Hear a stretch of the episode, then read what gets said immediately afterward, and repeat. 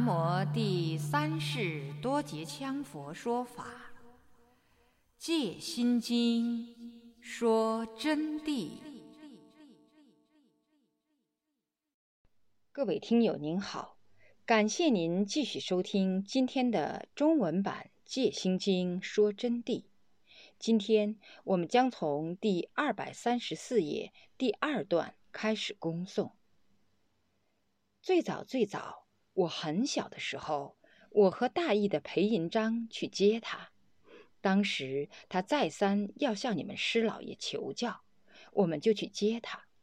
那一天走到半路上，一条恶狗就跳出来了。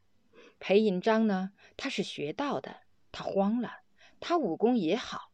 一下就去掰木棍，掰木棍呢，遇到木金花，木金花是很绵的一种树，就掰不断。只有李香臣看到那个恶狗啊，像松潘狗一样的扑出来了，从来没有半点心惊胆颤。他看了一眼，说的：“哎，你们继续走啊，他要咬你们就给他咬，要哪只脚就咬哪只脚，这是因果的关系嘛。”但是由于他没有木棍呢，恶狗就向他扑去了，就从他的后边。但是正当这个恶狗要扑到的时间，大概只隔有两三尺远，他看都没有看这个狗一眼，只听到狗“胎”一声叫唤，尾巴就夹作一团的嘛，吓得来电转身就开跑。这个狗，但是李香臣并没有伤害过狗。也没有念过什么咒语，这件事情是我亲眼得见。今天我在这里讲经，这个《般若心经》没有妄语给同学们打，打妄语我不敢去负这个无间地狱的罪，未见言见还是要堕地狱的，这是我亲眼看到的。李香臣来了以后，最后传他法，由于他是吃长素的。再三叫他吃肉，就说不然以后你身体不好哈。他说呵呵呵，他就只答应。还是他的师傅叫他吃肉，他呵呵呵。结果他那一顿一点点肉都没有加过，就把他的白饭吃完。吃完以后就在那坐着玩，也不发言，不言不语的。给他讲法呢，他就听。听完，下午他就回去了。回去以后，我们就感觉到他为什么不听师傅的话呢？师傅叫他吃肉，他竟然一块都不吃呢。人要身体的嘛，你看饿得黄皮瓜瘦的怎么行呢？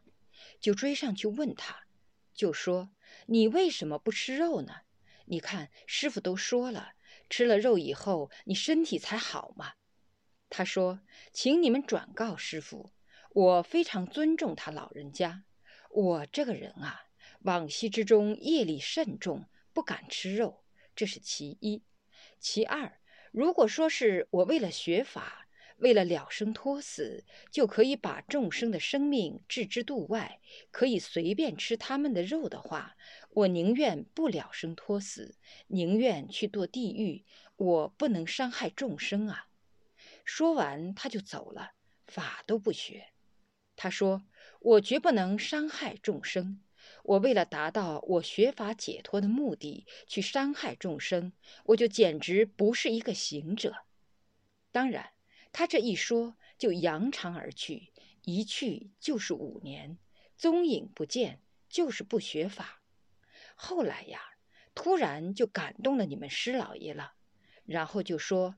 赶快去把他喊来，喊来以后就马上教他佛法。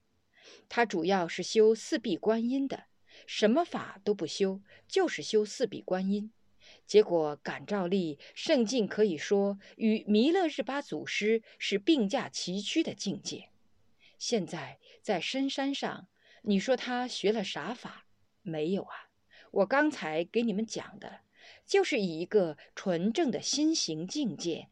大慈大悲，以众生利益胜于自我，然后挣得了他应有的果实。那么，尽管如此，他还是不明白般若。在前年，他来到了我的家里，他虽然很有功夫，但是他不明白般若的真谛。我就给他进行开示，专给他讲般若，就教他言语道断，心行寂灭，真正无上大圆满的修持。给他开示不到十分钟，他顿然哈哈大笑。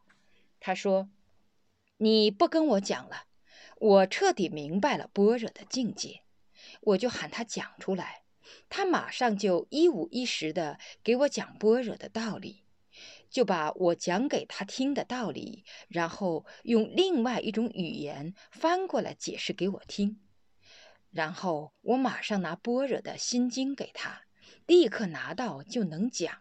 嗨呀，我非常高兴。去年我去看他去了，那么他的境界有更高的变化。但是此人有好了不起呢？要说做好人好事的人，他才是真正值得宣传、值得敬重的人。就只给你们说这一点吧。以前有个最艰苦的年代，叫做低标准。低标准年代在中国是非常惨的，几乎大家都没有饭吃。他呢，同样饿得很可怜。当时他们的生产队上发救济粮，就问他：“李香臣，你家里面需要多少粮？”他马上一口就接上去了。他说：“我家里面已经有粮了，现在还能维持。”结果嘛，粮当然就没有他的了。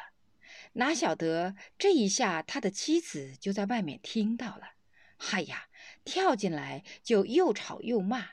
就把那个大队书记拉去清他的家，结果进去看哪里有粮，家里面只有两斤半米了。就问他：“你为什么这样子讲话啊？”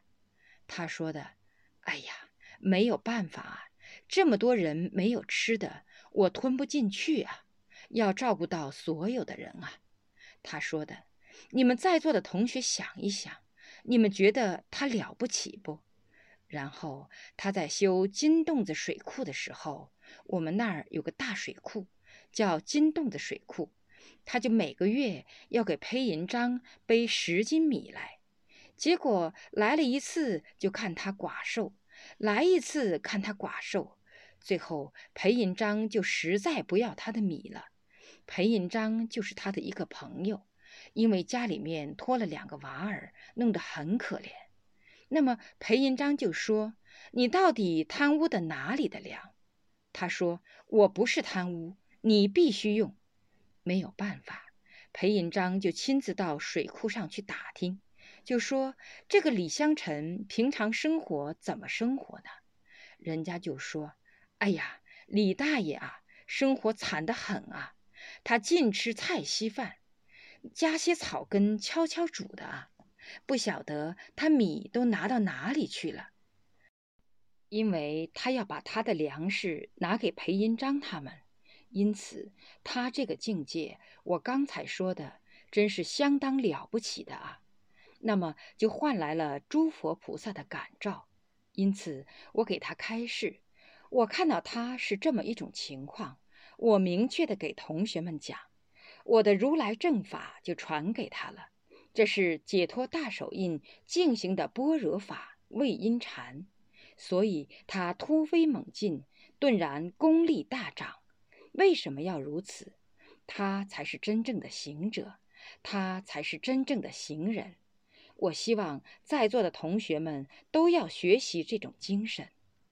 当然，这里我讲的话有两条，不是说给你们说了佛法，佛法就一味的做好事。做好事生天福，有相布施生天福，犹如冷箭射虚空。就我以往跟你们说的，他是无相布施啊，养成了一个善良的行径，在这种行径的前提下，才能真正学到佛法，明眼的上师们才会传法给他。所以，凭侥幸的心理要去学法，要去正果修想，不可能的。我跟你们说，如果遇到有高僧大德能给你们修内密观，你才逃不脱的。马上依请佛法的力量，护法菩萨三周感应，立刻就要查出来你合不合格，不合格就要请到边上去，拿行来换，拿道德来换，拿品质来换。这里面没有虚假捷路可走。那么到此，有些同学们想了：既然如此，我肯定学不到了，我干脆就不学了。这样子就更错了。如果说是产生这种想法，你会堕落的，你会非常悲惨的。不说是自己不能解脱，今生在世间上，你都会可怜的很，不知道要可怜到何许地步。我们要鼓起精神，鼓起精神干什么？把自己的品德树立起来。不说是佛法，至少至少，我们应该做一个好人。首先有这种心境，才能谈得上真正的去爱众生。就以四无量心来说，连我们自己本身，我们这个人啊，都不晓得爱你的家庭，你就更不可能爱别人的家庭。别人的家庭都不知道爱，怎么谈得上爱世界人民呢？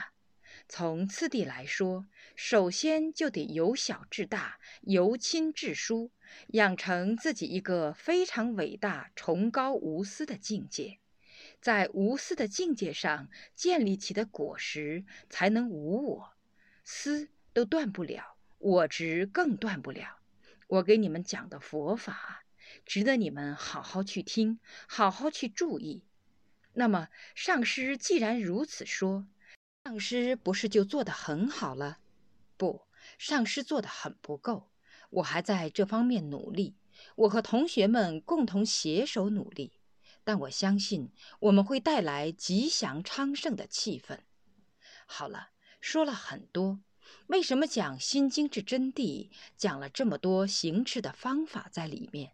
这个原因很简单，同学们，因为我想啊，大家有工作，要把工作干好，不能随时随地来听我讲佛法。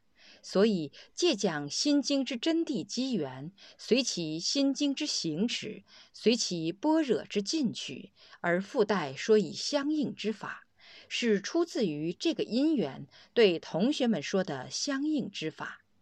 本来我们借《心经》讲真谛，应该入题单刀，历代祖师是如是而说，但是我认为入题单刀太单一了，没有加持开悟力。借《心经》来说真谛的目的，显般若的目的到底是什么？为同学们进步，为同学们察见般若，为同学们悟道，为同学们了生脱死。那么要了生脱死，仅仅靠般若的空地在那儿翻去覆来的，结果弄了半天，大家还是般若是般若，你们是你们，所以。要能使同学们进步，真正正到般若，那么就要切合于实际之题而谆谆流入，所以才讲到了必须要讲的行持方法，皆为取得般若而所说。现在接着说般若正题啊，刚才讲到了幻化的关系了，物质与精神之现象亦属五蕴构成。若无五蕴，则无众生轮回。就是说，物质啊，就我们这个身体啊，它跟精神现象呢，同样属五蕴构成的。如果无五蕴，则无众生的轮回，世界万物现象存在，就连世界万物现象都不存在了。因此啊，物质也好，我们现实所看到的东西也好，精神现象也好。都是五蕴显成的，都是色受想行识显成的。如果说没有五蕴，就没有众生，没有轮回了，众生也没有了，轮回也不可能存在了，世界万物现象同样也不存在。但是五蕴现象也好，物质现象也好，都是相应于自己的行运因果之业而所显现。说到这里，又要稍加两句，因为前面所补之题还没有书归正传的。这里又说一切现象所反映到具体的行运境界之中，所做的造一切行果之业，最后显成其实相。上师不是告诉你们，当时我非常穷困，这是为什么？因为我是一位非常普通的惭愧修行人。可以说，今天在座的同学很多都比我根气好。你们是大根气，我的根气一般化，因此没有福报。像这样可怜巴巴的我都能一行成功，你们就更不在话下了，轻易就超过我了。所以说，只要真修行，什么人都能成就啊。还是话说正题吧。那么后来我明白了。我就专一在这方面注意修持，果然行持一变，境界就变了；境界一变，福报大变。为什么我的福报变了？首先，第一个，我突然之间在书画上一两页啊，就突飞猛进，就画出了很多作品。那么这些画在新都宝光寺是挂一张卖一张。那时候就是齐白石的画，也只能卖上一千多元一张吧。我没有名气，是凭意境卖的，只能卖两百多块钱一张。但是我半天就可以画一张，所以我这个福报啊，就比一般拿工资的人要高的太多了。记得我的工资才四十六元人民币一个月，不到半年的时间。我的画就涨到五百块钱一张了，那么我又继续修，这个钱拿来干什么了呢？宝光寺叫我去取，我说不要了吧。我说卖了钱了，你们想干什么就干什么，想建庙宇也好，想发福利也好，去救灾扶贫也好，都拿去吧。我从来没有取过一分钱，这就是我当时的情况。越是这样。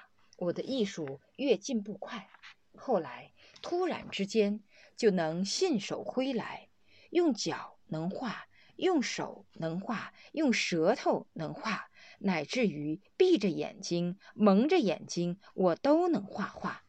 我在这里不是给同学们乱讲的啊，我们这儿里面有好多个同学都看到过，是不是啊？朱同学答是，所以说。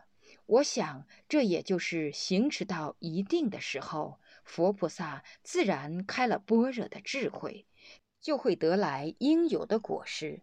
那么，在前几年当中呢，我就把所有挣的钱，所有找到的，乃至于工资积累下来的，都拿去帮助贫困了。结果，我照常是一个穷困人，我的床和被盖都是烂的。有一次，为了给火灾户捐赠做救济，我把衣服拿去了。结果第三天穿在身上的衣服污染了颜色。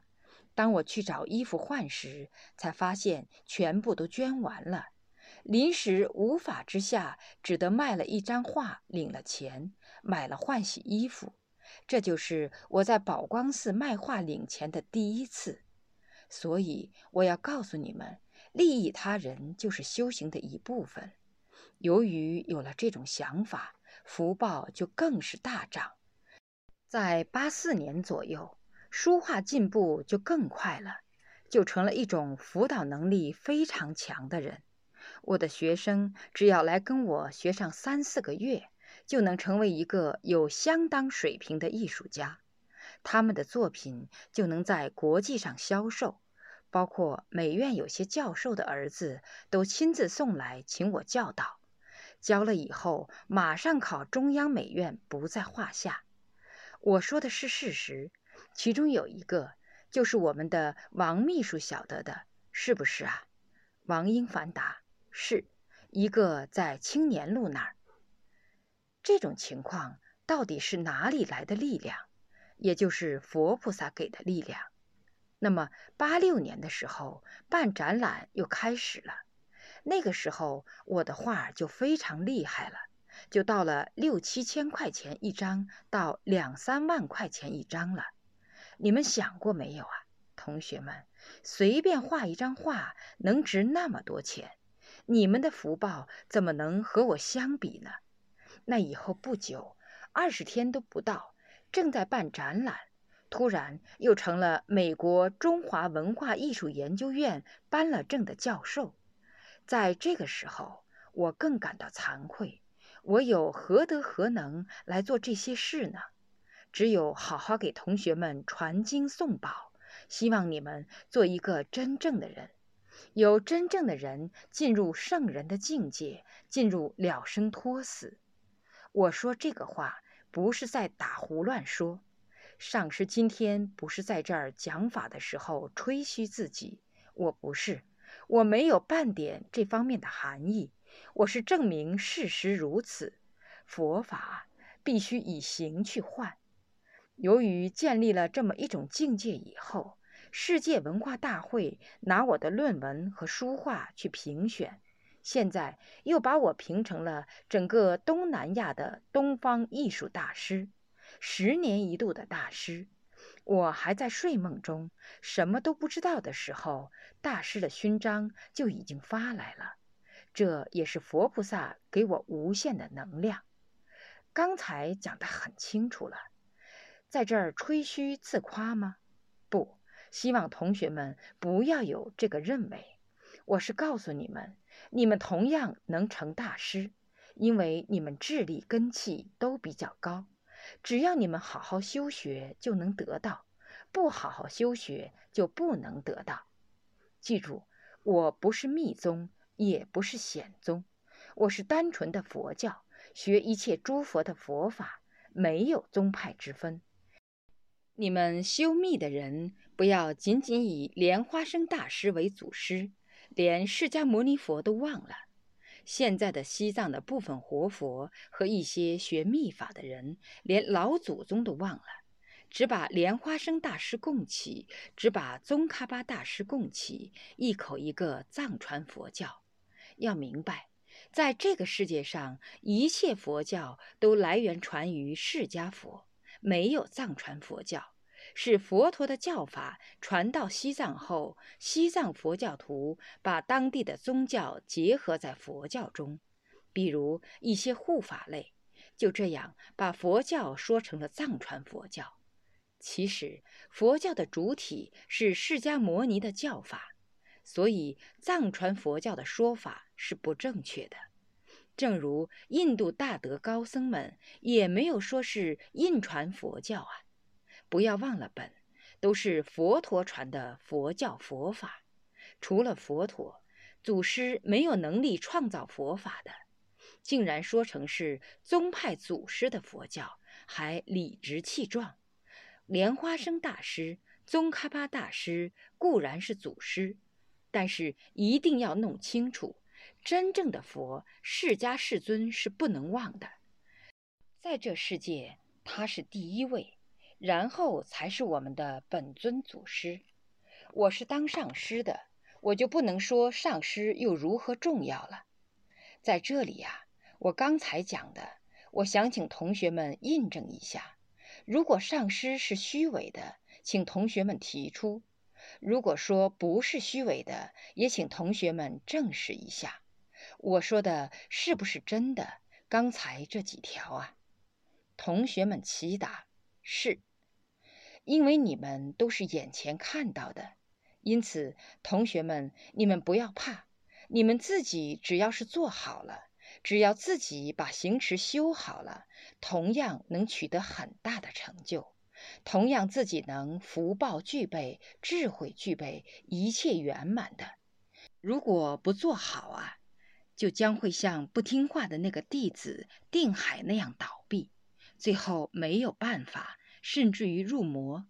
这不是在吓你们，你们只要下来以后，好好向光分他了解一下，你们就知道了，就会知道定海到底走入什么样的下场。我就不想多去说了啊！学佛修行要脚踏实地，一步一个脚印的去用功。上师是这样说，是这样做，但是我做的很不好。我自己今天诚恳的以惭愧的心理给同学们做一个实相性的忏悔。我还要好好好的努力，点滴不移的做起，要超过历代的祖师，这是我的自信。超过他们，不超过他们怎么行呢？前天有个同学就说：“上师，你都超过了他们了。”不错，这点这个同学说的是真实不虚。有的地方超过，有的地方是不如他们的，确实不如。比如说。他们环境条件有些福报，他们穿的衣服比我特殊，所以说他们度生方便已经超过了我。什么方便啊？这个方便就是度生方便，就方便法门的方便啊，是这么一个意思。但不管站在什么角度，只要能为众生做出应有的利益，我们就尽量的去争取做。说去说来。上师还是得抱着一个惭愧的心，和同学们共同去争取，争取最大的成就，争取走上至高无上的涅槃圣境。菩萨呢，凡是菩萨，自觉觉他的菩萨，而菩萨以三般若证得实相，照见二谛皆空，就是三般若啊，以文字般若。观照般若，实相般若，自然照见生死之地都空，不仅空于自身受想行识，而且照空地水火风四大和合之色相。就是说，般若的境界彻悟以后啊，证到什么境界呢？正到了受想行识都是空的，地水火风四大和合的色相都是空的。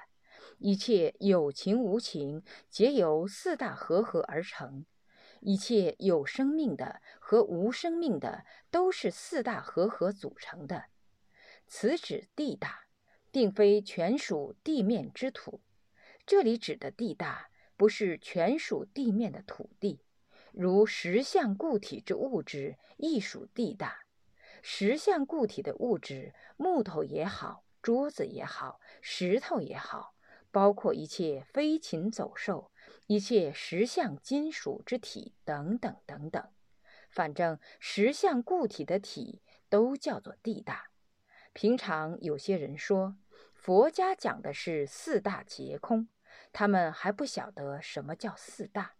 一切固体之物质，这就叫地大。